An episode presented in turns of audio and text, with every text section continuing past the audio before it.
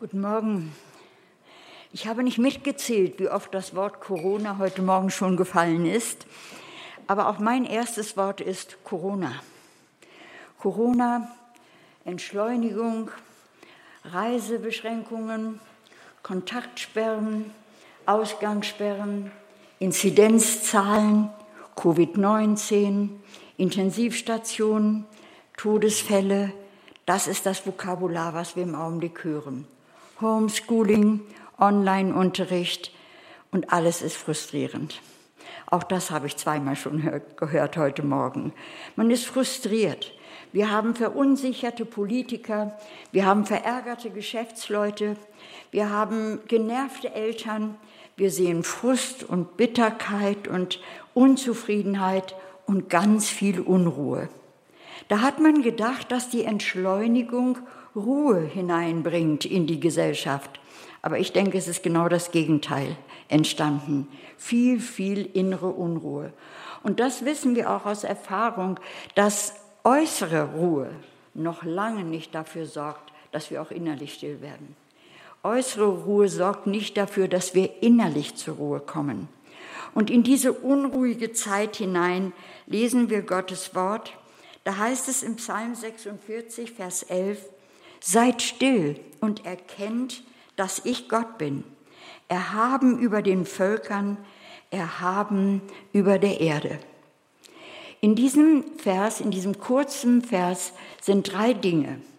Einmal ein Befehl, seid still oder haltet still und erkennt. Denn wenn wir einmal still halten, dann sind wir auch in der Lage zu erkennen. Und was sollen wir erkennen? Gott ist erhaben. Gott ist souverän. Er steht über dem Allen. Und in erster Linie bedeutet das einmal für uns, dass wir stillhalten, auch wenn wir sein Handeln nicht verstehen. Dass wir sein Handeln akzeptieren, wurde sehr deutlich in diesem Lied jetzt auch zum Ausdruck gebracht. Es bedeutet aber auch, ich gebe ihm das Recht zu tun, was er will. Oder ich höre auf, mein Leben selbst managen zu wollen, weil nur ein Kartenhaus daraus wird, das dann doch zusammenfällt. Aber stillhalten, das können wir nur, wenn wir diesen Gott wirklich kennen. Stillhalten und seine Wege akzeptieren, auch wenn wir sie nicht verstehen, können wir nur, wenn uns das einmal wirklich bewusst wird, dass dieser Gott souverän ist und dass er tun und lassen kann, was er will. Er hat sich auch nirgendwo verpflichtet, uns zu erklären, warum er was tut.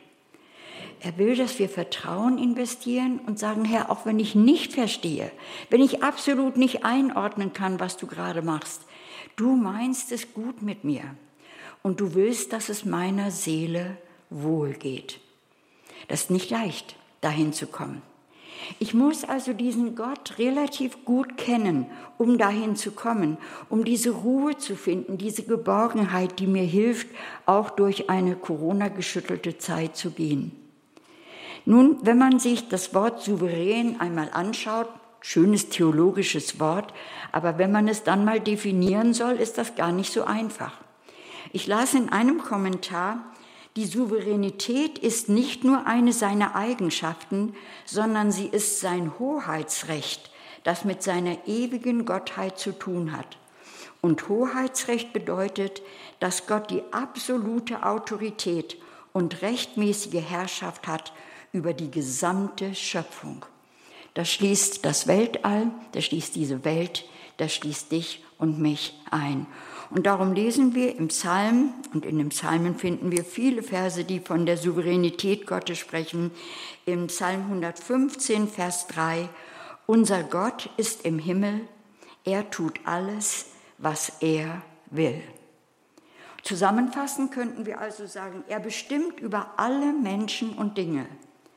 Und keine andere Macht kann die Absichten Gottes vereiteln. Als Gott dem Abraham begegnete, da sagt er ihm, ich bin der allmächtige Gott. Allmächtig, das ist auch so ein Wort, das wir gebrauchen, damit verbinden wir auch bestimmte Vorstellungen, aber allmächtig, glauben wir das, dass er alle Macht hat über jede Situation, über meine ganz persönliche Situation, über alles, was ich gar nicht ändern kann. Er hat die Macht darüber. Nur die Ewigkeit wird ausreichen, äh, um uns äh, dahin zu bringen, dass wir Gott wirklich verstehen. Ähm, wenn man die Souveränität Gottes beschreiben wollte, dann ist das so, als wollte man etwas Unaussprechliches aussprechen. Irgendwie geht das gar nicht. Das Wort allmächtig hilft uns ein wenig, Souveränität zu verstehen. Und wenn dann Jesus im Neuen Testament sagt, mir ist gegeben alle Macht oder alle Gewalt im Himmel wie auf Erden, dann können wir uns das so vorstellen, Wem ist die Macht gegeben? Ihm. Ihm allein. Egal wie mächtig uns die Politiker erscheinen, egal wie mächtig manche Nationen auftreten, ihm, Jesus Christus, ist gegeben alle Gewalt oder alle Macht. Wo übt er diese Macht aus? Im Himmel und auf Erden. Ja, manchmal haben wir das Gefühl, wir sehen auf der Erde nicht so viel von seiner Macht. Da sehen wir so viele andere Mächte am Werk. Aber keine Sorge, das letzte Wort spricht der souveräne Gott. Ihm ist gegeben alle Gemacht im Himmel und auf Erden. Und diese Macht ist ihm gegeben für alle Ewigkeit. Nichts und niemand wird etwas daran ändern. Die Souveränität Gottes ist etwas so Tröstliches, wenn wir uns das einmal vor Augen führen, dass wir eben nicht Spielball dieser Gesellschaft sind. Wir sind nicht Spielball der Politik. Wir sind nicht Spielball des Teufels. Wir sind in den Händen Gottes und ihm ist alle Macht gegeben.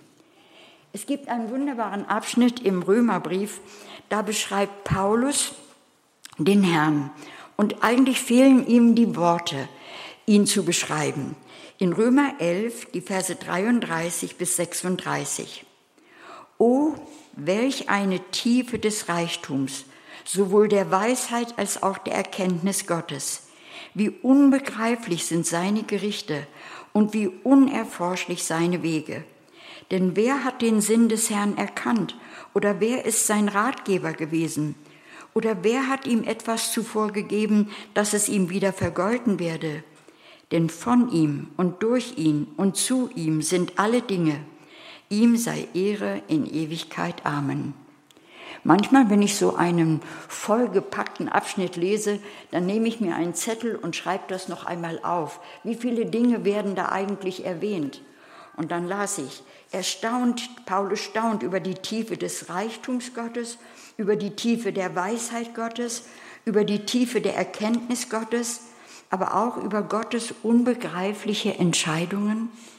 Erstaunt über Gottes unerforschliche Wege, über Gottes Allgenügsamkeit und über die Tatsache, dass alles von ihm, durch ihn und zu ihm ist. Wir haben einen so großen Gott. Von daher finde ich es auch so wunderbar, wenn wir als Teil des Gottesdienstes immer einen Lobpreis haben. Wir haben allen Grund, diesen großen Gott zu loben. Und wenn dann Gott mit den Nationen verglichen wird, Jesaja tut das an einer Stelle, und dann sagt er, die Nationen, egal wie groß sie sind und wie mächtig sie erscheinen, sie sind wie ein Tropfen am Eimer. Gott hat alles in seiner Hand. Er ist der mächtige, allmächtige, souveräne Gott. Nun, dann fragen wir uns trotzdem, was hat das mit meinem ganz persönlichen Leben zu tun? Wir haben jetzt versucht, versucht, die Souveränität Gottes ein wenig zu beschreiben. Aber wir wollen mal die Souveränität Gottes am Werk sehen. Wie ist sie in Aktion sichtbar? Was macht sie mit Menschen? Und dazu gehen wir wieder ins Alte Testament, diesmal zu Habakkuk.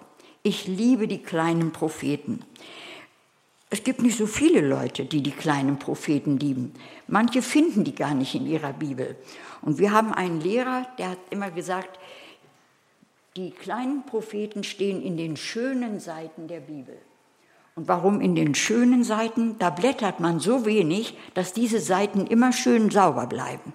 Keine Eselsohren, ne, nichts angeknittert und angemalt. Also, ich, wir gehen zu Habakkuk. Ich habe mal in einer Frauenfreizeit äh, eine Einleitung gemacht und gesagt, ich habe mich verliebt. Totenstille im Saal. Und alle erwarteten jetzt, dass ich meine Liebesgeschichte erzähle. Und dann habe ich gesagt, in Habakuk. Oh, die Enttäuschung auf den Gesichtern. Jetzt hinter den Masken kann ich nicht so gut sehen, was Sie dabei denken. Aber ich bin wirklich verliebt in Habakuk, in dieses Buch, das so deutlich Gottes Souveränität und dann eben auch Habakuks Reaktion zeigt. Eine Reaktion, die ich mir so sehr wünsche für mich, für euch. Habakuk, dem ging es wie Martin, Martin heißt du, ne, erzählt hat und äh, unsere andere aus der Band, ich weiß deinen Namen nicht, Bitterkeit manchmal, Frust, weil Dinge nicht so laufen. Und die Frage, wo ist denn Gott in diesem Ganzen? Warum handelt er nicht? Warum greift er nicht ein? Warum erhört er Gebete nicht? Wenn wir mal an diesen Punkt kommen, dann sind wir nicht allein im Boot. Habakuk war an dieser Stelle. Wenn man Habakuk Kapitel 1 liest, dann liest man, Herr, wie lange soll ich um Hilfe schreien und du wirst nicht hören? Wie lange soll ich zu dir rufen, Gewalt, und du rettest nicht? Warum lässt du mich Unheil sehen und siehst dem Elend zu? Zerstörung und Gewalt umgeben mich, Streit und Zank erheben sich. Gott, wo bist du? Warum greifst du nicht ein? Wie lange soll ich noch schreien? Und lohnt es sich überhaupt zu schreien? Lohnt es sich überhaupt zu beten, wenn sich nichts regt, nichts bewegt? Vielleicht können wir uns mit Habakuk identifizieren. Manchmal sind wir da, nicht nur in Corona-Zeiten. Es gibt ja auch andere Situationen, in denen wir das Gefühl haben, mein Gebet bringt überhaupt nichts. Mein Gebet geht nur bis zur Decke. Habakuk ist an diesem Punkt. Und dann sagt er, kommt zu dieser Schlussfolgerung und sagt in Vers 4, Darum ist das Gesetz ohnmächtig und die gerechte Sache kann nicht gewinnen. Denn der Gottlose übervorteilt den Gerechten, darum ergehen verkehrte Urteile. Mit anderen Worten sagt er, es hat alles keinen Zweck. Die gerechte Sache kann nicht gewinnen. Das hört, nicht, hört sich nach ziemlichem Frust an. Das Schöne ist, dass Gott, auch wenn wir an einem solchen Punkt sind, liebevoll auf uns eingeht. Er kennt uns. Er weiß, dass wir manchmal verzweifelt sind. Er weiß, dass wir manchmal mutlos sind und manchmal sehr schwach. Und jetzt gibt er dem Habakuk eine Antwort, aber eine Antwort, mit der Habakuk überhaupt nicht rechnet. Die Habakuk zunächst überhaupt nicht einordnen kann, die er nicht verstehen kann. Und zwar sagt Gott ihm dann in Vers 5, ich will etwas tun und ihr werdet es nicht glauben. Gott sagt also, ich werde handeln. Auch wenn du meinst, ich kümmere mich nicht, ich werde handeln, aber ich werde etwas tun, was du nicht glauben wirst, was ihr nicht glauben könnt. Ich werde nämlich eine heidnische Nation benutzen, um mein Volk zu bestrafen. Das ist ein hartes Wort, das Gott hier dem Habakuk gibt. Und Habakuk nimmt das nicht so einfach hin und sagt, na ja, Gott, dann ist das ja gut, sondern Habakuk ist zunächst, und wenn wir weiterlesen in diesem Buch, sehr, sehr erschrocken. Er versteht das gar nicht, was Gott da sagt. Wenn wir in Kapitel 3 weiterlesen, dann heißt es dort in Vers 2, Herr, deine Botschaft habe ich vernommen. Ich bin erschrocken und ich fürchte mich. Jetzt habe ich ja diese Verse zwischendrin ausgelassen. In diesen Versen, da geht es um Zorn und Pest und Fieberseuche, um Bedrängnis, um Grimm, um Wut. Natürlich kann Habakuk das nicht einordnen. Gott, was machst du mit deinem Volk? Ich habe deine Botschaft vernommen, ich habe es gehört, aber ich begreife es nicht. Ich habe nur Angst, ich fürchte mich. Aber das ist nur die erste Reaktion. Es geht dann weiter Herr, mach dein Werk lebendig in naher Zeit. Habakuk sagt, ich fürchte mich, ich kann es nicht verstehen, aber Herr, wenn du handeln musst und wenn das dein Plan ist mit deinem Volk, dann handle bald. Was macht Habakuk? Er stellt sich unter die Souveränität Gottes. Er sagt, Gott, du hast das Recht zu machen, was du willst. Du darfst handeln nach deinem Plan, nach deinem göttlichen Plan. Und das ist ein ganz, ganz wichtiger Schritt auch in unserem Leben. Es ist ein Schritt, der einmal ganz, ganz wichtig war in meinem eigenen Leben. Ich war ja Missionarin auf den Philippinen. Viele von euch wissen das schon. Ich bin ja nicht das erste Mal hier. Und als ich dann dort war, bekam ich die Krebsdiagnose. Und dann eben auch ähm, die Nachricht der Ärzte, dass es zu einer Brustamputation kommen muss. Ich musste das natürlich unterschreiben, wie man eben als Patient solche Dinge unterschreiben muss. Aber ich wollte nicht. Ich war 33 Jahre alt. Ich wollte das nicht unterschreiben. Und ich habe angefangen, mit Gott zu diskutieren. Gott, das kannst du nicht machen. Du kannst doch auch auf anderem Weg mich heilen. Du kannst diese Krankheit doch wegnehmen. Und ich habe mehrere Stunden mit Gott gerungen, mit ihm gehadert, ihm auch vorgeworfen, dass ich so viel aufgegeben habe, um ihm auf den Philippinen zu dienen. Die Freundschaft mit einem jungen Mann aufgegeben, um ihm auf den Philippinen zu dienen. Und jetzt das? Ist das fair?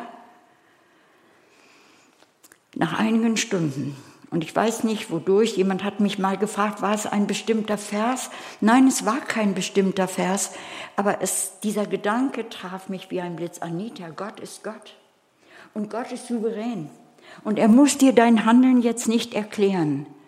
Aber er erwartet von dir, dass du ihm das Recht einräumst, zu tun, was ihm gefällt. Und als ich an diesen Punkt kam, wo ich sagen konnte, Herr, du darfst mit mir machen, was du willst, ich werde nicht länger gegen dich kämpfen. Ich werde nicht länger versuchen, von dir eine Begründung zu hören.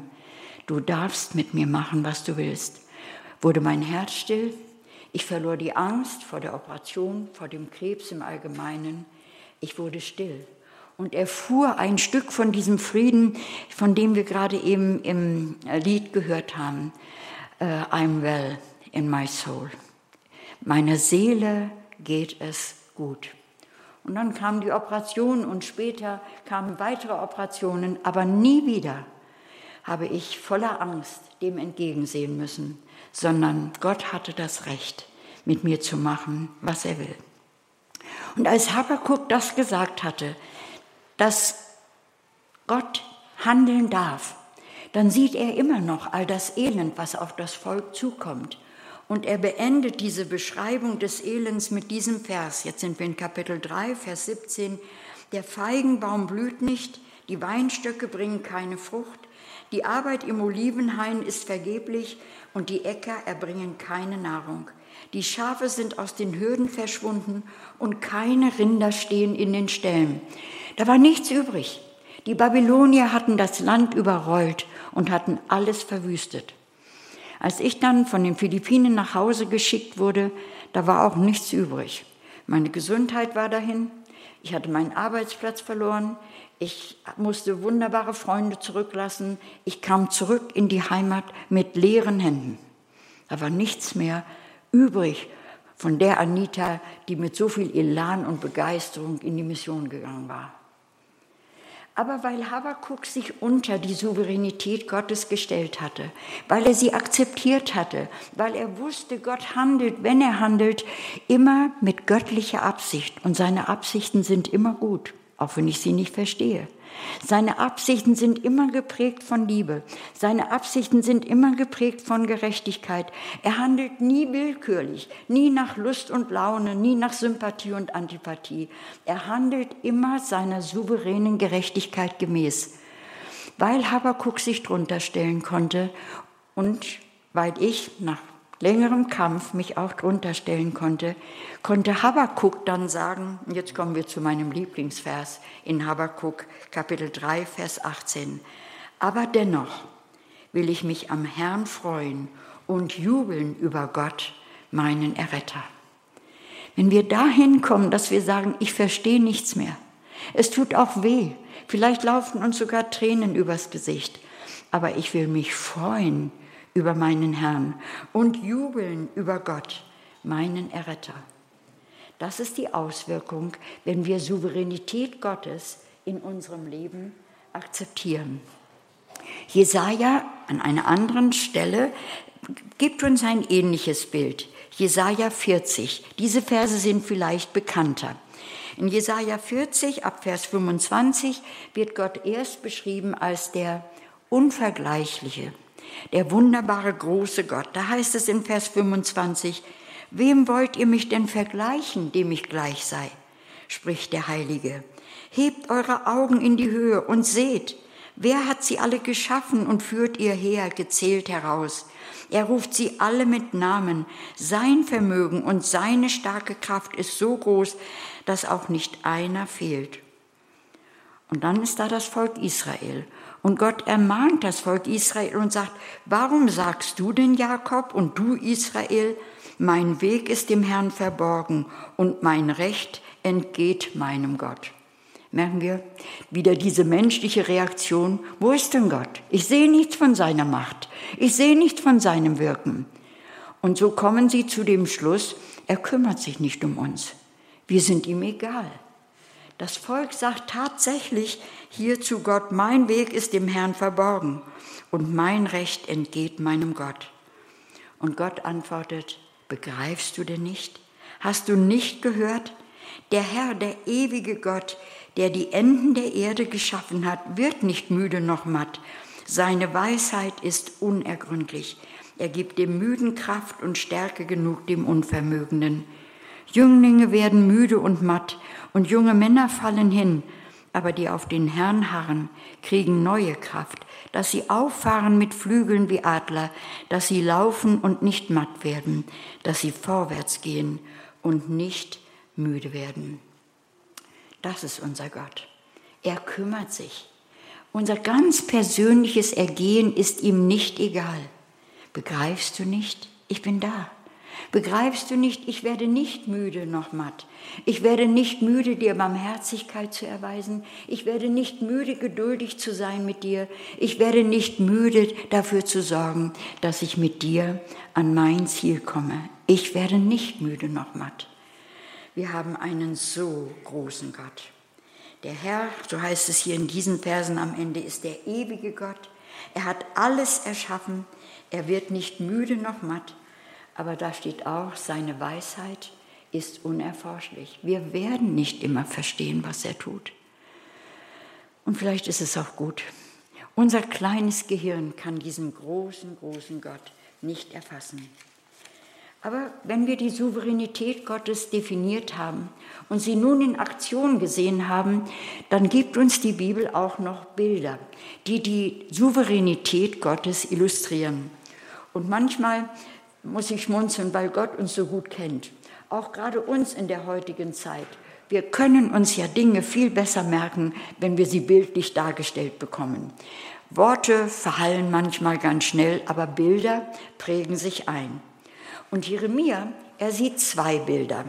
Jeremia sieht in Kapitel 17 den Thron Gottes. Thron ist zunächst einmal ein Bild für Herrschaft und Macht. Und ein Thron kann uns auch Furcht einflößen. Aber er nennt diesen Thron in Vers 12, es ist der Thron göttlicher Ehre. Und darin liegt schon eine ganze Menge. Es ist für Gott eine Ehre, Gott zu sein, derselbe in alle Ewigkeit. Und er verändert sich nicht. Er ist immer voller Liebe, er ist immer voller Gerechtigkeit. Er ist immer derselbe Gott.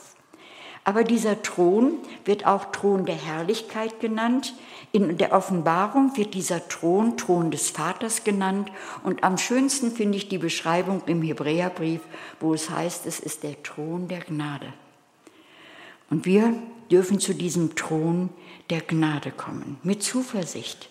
Wir müssen keine Angst haben vor diesem mächtigen Gott. Wir müssen nicht Angst haben, er könnte willkürlich mit uns umgehen. Wir müssen nicht Angst haben, er schlägt einfach zu, um uns zu schaden. So ist Gott nicht. Er ist ein liebevoller Vater, der uns in Gnade begegnen will. Und zu jeder Zeit, wir brauchen keine Audienz anmelden, dürfen wir zu diesem Thron der Gnade kommen und finden dort Barmherzigkeit. Also da sehen wir einerseits diese Macht, der Thron spricht von Macht, und andererseits diesen liebevollen Vater. Und wir müssen immer beides sehen. Manchmal sind wir ja in der Gefahr, von einem Extrem ins andere zu fallen. Dann sehen wir nur noch den strengen Gott, der vielleicht Gericht ausübt. Und mir begegnen viele Menschen, die haben Angst vor Gott. Angst, etwas verkehrt zu machen. Angst, sie könnten bestraft werden. Angst, es nicht, ähm, nicht so zu leben, dass es am Ende genügt. Aber nein, wir haben einen Thron der Gnade. Und dann im nächsten Kapitel, also in 17, sieht Jeremia den Thron Gottes, den Thron der Herrlichkeit, den Thron der Gnade, obwohl Israel, äh, obwohl Jeremia Thron der Gnade wahrscheinlich nicht so verstehen konnte, wie wir das heute können. Aber dann wird er in Kapitel 18 in die Töpferwerkstatt geschickt. Und hier sehen wir wieder ein wunderbares Bild von der Souveränität Gottes. Da lesen wir in Kapitel 18 ähm, ab Vers 2, Mach dich auf und geh hinab in das Haus des Töpfers. Dort will ich dich meine Worte hören lassen. Und ich ging hinab in das Haus des Töpfers und sie, er arbeitete eben auf der Scheibe. Und der Topf, den er aus dem Ton machte, missriet ihm unter den Händen. Da machte er einen anderen Topf daraus, wie es ihm gefiel. Was lernt denn Jeremia dort in der Töpferwerkstatt? Ich weiß nicht, wie viele von euch schon einmal in einer Töpferwerkstatt waren, aber das beginnt ja oft damit, dass der Töpfer den Klumpen Ton nimmt und auf die Töpferscheibe legt. Und wenn der Ton schreien könnte, dann würde er sicher schon manchmal sagen, das ist mir zu schnell, halt an. Mir wird ganz schwindelig auf dieser Scheibe. Aber wir müssen vor Augen haben, wir haben ja einen vollkommenen Töpfer, wenn wir es mit Gott zu tun haben. Und wenn er uns auf die Töpferscheibe legt, dann weiß er genau, welche Geschwindigkeit wir brauchen, um aus uns das Gefäß zu machen, das ihm gefällt. Naja, Töpferscheibe geht ja noch, aber da gibt es so einen Brennofen in der Töpferwerkstatt. Und wenn der Ton daran denkt, dass er in diesen Ofen geschoben wird und er schreien könnte, dann würde er wahrscheinlich sagen, nur das nicht, nicht brennen. Wir alle sind leidenscheu in irgendeiner Form. Wir wollen nicht in diesen Ofen, wir wollen nicht gebrannt werden. Aber wir wissen alle, ein Tongefäß wird erst brauchbar im Alltag, wenn es auch gebrannt ist. Und jetzt noch einmal, ein vollkommener Töpfer trauen wir ihm nicht zu, dass er die Brenndauer und die Temperatur richtig einstellt genau für uns passend, dass er keinen Fehler macht, dass er nicht die Temperatur zu hoch einstellt und hinterher Scherben oder angerissene Tontöpfe aus dem Ofen nimmt und sagt, hups, ich habe einen Fehler gemacht. Nein, so ist Gott nicht. Gott macht keine Fehler. Ihm entgleitet nichts. Er kennt die Temperatur. Und trotzdem steht hier, und ich hoffe, Ihnen ist das aufgefallen beim Lesen, da steht, und das Gerät missriet ihm unter den Händen. Da steht nicht, das Gefäß missriet ihm in seinen Händen. Wenn der Ton sich in seine Hände begibt, da ist, dann ist dieser Ton sicher. Wenn wir uns in seine Hände begeben, dann sind wir sicher und dann macht Gott ein wunderbares Gefäß aus uns. Nicht ohne Schmerz, nicht ohne Töpferscheibe, nicht ohne Brennofen, aber er macht ein wunderbares Gefäß aus uns. Aber das Volk Israel war nicht bereit, sich in seine Hände zu begeben. Es hat sich immer wieder gewunden und war unter seinen Händen. Und das Gefäß missriet ihm. Und dann macht er ein neues Gefäß, das ihm gefällt. Das, was er in Gnade tun wollte, ein wunderbares Gefäß aus Israel machen, das konnte er nur erreichen, indem er Israel 70 Jahre in die Gefangenschaft führt. Aber er kommt zu seinem Ziel. Israel wird eines Tages dieses herrliche Gefäß sein, das in dieser Welt Gott verherrlicht. Gott kommt an sein Ziel. Aber für uns heute ist es so wichtig zu sagen, Herr, ich will Ton sein in deiner Hand. Und du darfst mit diesem Tonklumpen machen, was du willst. Ich weiß ja, dein Wille ist perfekt. Ich weiß doch, dein Wille ist vollkommen. Ich weiß doch, du hast doch nur das Beste mit mir vor. Ich weiß das doch. Dann will ich das praktizieren, indem ich sage, Herr, du darfst mit mir machen, was du willst. Dieses Thema haltet still und erkennt, dass ich Gott bin, habe ich auch mit einem anderen Satz überschrieben. Halt still und lass Gott Gott sein. Oder halt still und lass Gott machen. Er macht es wohl. Und er weiß es so viel besser als wir. Seid still. Sind wir bereit, stillzuhalten? Sind wir bereit, ihm das Recht einzuräumen, mit uns seinen Weg zu gehen? Heißt das nun, dass wir so eine fatalistische Einstellung haben sollen? Naja, wenn ich sowieso nichts ändern kann, wenn Gott sowieso macht, was er will, dann lasse ich den Karren einfach laufen. Nein, das will Gott gar nicht von uns. Er will dass wir, nicht, dass wir resignieren, sondern dass wir uns bewusst mit einem Ja im Herzen in seine Hände begeben, in diese souveränen Hände. Martin Luther hat einmal gesagt, man muss beten, als ob alles Arbeiten nichts nützt und arbeiten, als ob alles Beten nichts nützt. Also es ist immer beides. Und wie ich vorhin schon sagte, die Gefahr, dass wir in ein oder anderes Extrem fallen, ist immer groß. Gott will unseren Einsatz, Gott will, dass wir mit ihm arbeiten, dass wir uns ihm zur Verfügung stellen, dass wir hören auf ihn, dass wir aktiv sind, aber mit einem Herzen, das sagt, Herr, nicht mein Wille, sondern dein Wille geschehe. Es gibt Situationen in unserem Leben, da bleibt uns nichts übrig, als stillzuhalten und Gott machen zu lassen. Nicht resignierend, sondern mit froher Zuversicht, dass der souveräne, vollkommene, liebende, treue Gott zu seiner Zeit alles zu einem guten Ende führt. Sind wir überzeugt davon? Ich bete noch. Vater im Himmel, du bist der Herr aller Herren, König aller Könige, der Schöpfer des Universums und der ganzen Welt.